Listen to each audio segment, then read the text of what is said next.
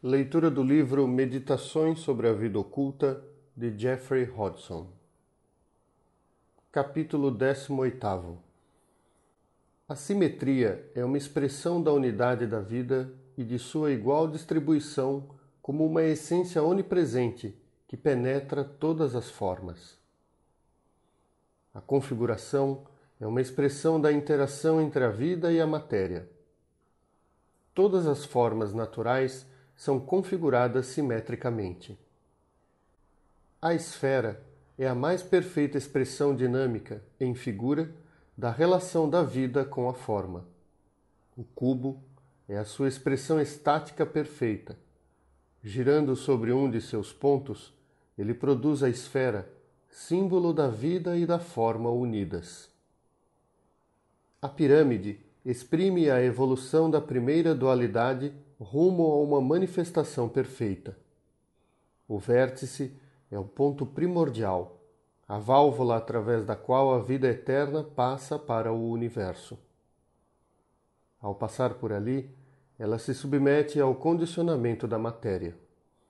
Seu fluxo para fora é quádruplo e é expresso simbolicamente pelos lados expansíveis da pirâmide. A base representa o mundo físico.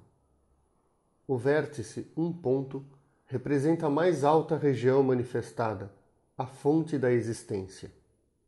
A simetria perfeita de toda a figura expressa a lei perfeita pela qual a vida se manifesta na forma. Os lados infinitamente extensíveis indicam as possibilidades ilimitadas da evolução da vida e da forma. Vista dessa maneira, a pirâmide simboliza a verdade por trás da manifestação.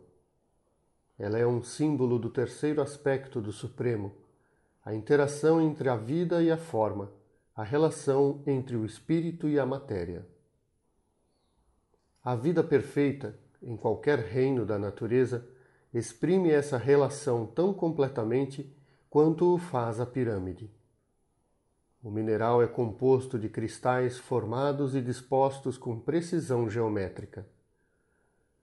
O vegetal cresce de acordo com princípios geométricos, enquanto as flores são modeladas sobre formas geométricas fundamentais, tais como a cruz e a estrela. Em seu modo de crescimento, elas apresentam a espiral e o cone. Por meio de símbolos, a vida vegetal retrata à perfeição, em seu estado natural, o princípio de sua própria existência, a lei de seu ser, que é o que governa a relação entre a vida vegetal e a forma vegetal. No reino animal, onde há uma consciência coletiva, mas onde ainda não existe uma completa consciência individual, a individualidade tem de ser atingida. Aqui aparecem modificações e imperfeições na forma, mas mesmo assim pode-se observar um simbolismo completo.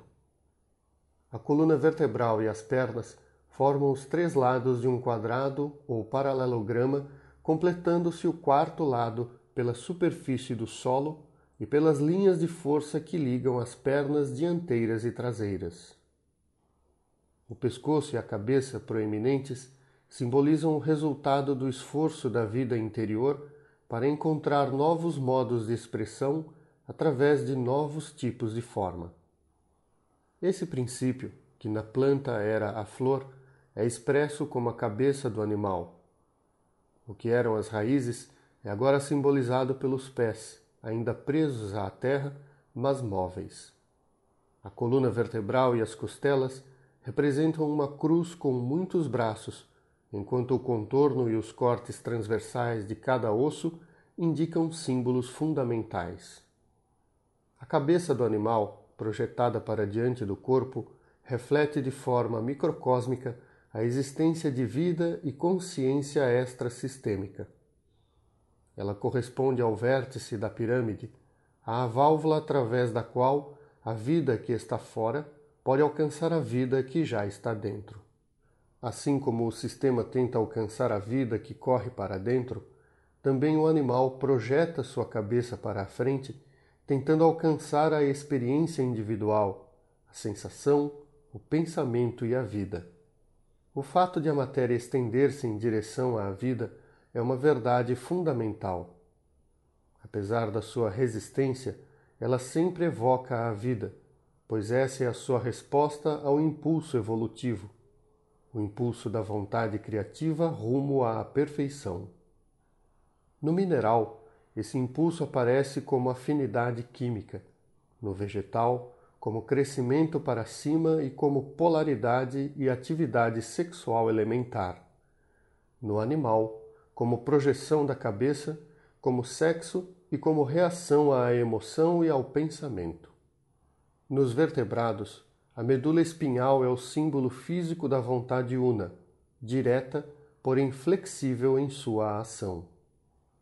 No homem, a postura ereta e os braços estendidos formam a cruz, que representa a vida manifestada na forma. Com as pernas afastadas, os braços esticados, a cabeça e a coluna retas, o homem retrata o pentágono, símbolo da vida libertada.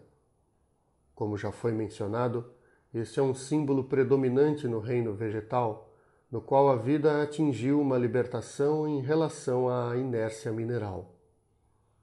O homem libertado da consciência instintiva do animal para uma individualidade autoconsciente também mostra o sinal de vida libertada, não inconscientemente como nas plantas, nem em seu comportamento normal, mas apenas quando seus braços estão estendidos para ajudar seus irmãos, fazendo desse modo o símbolo da cruz sacrificial.